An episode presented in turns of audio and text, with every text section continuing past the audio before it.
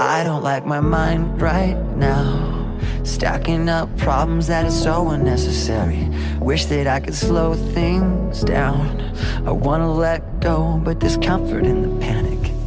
And I drive myself crazy Thinking everything's about me.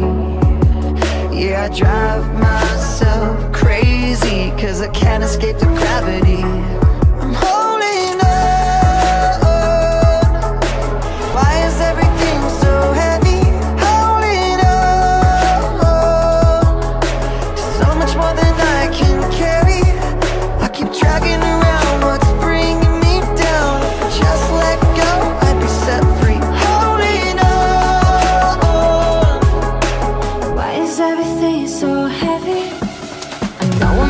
I know how the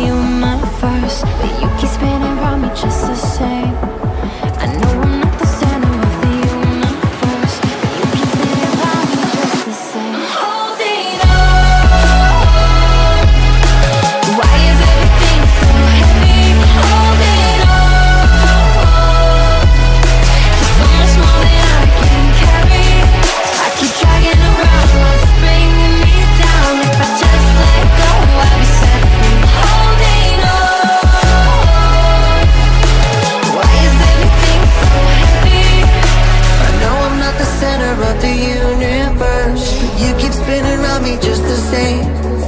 I know I'm not the center of the universe But you keep spinning around me just the same.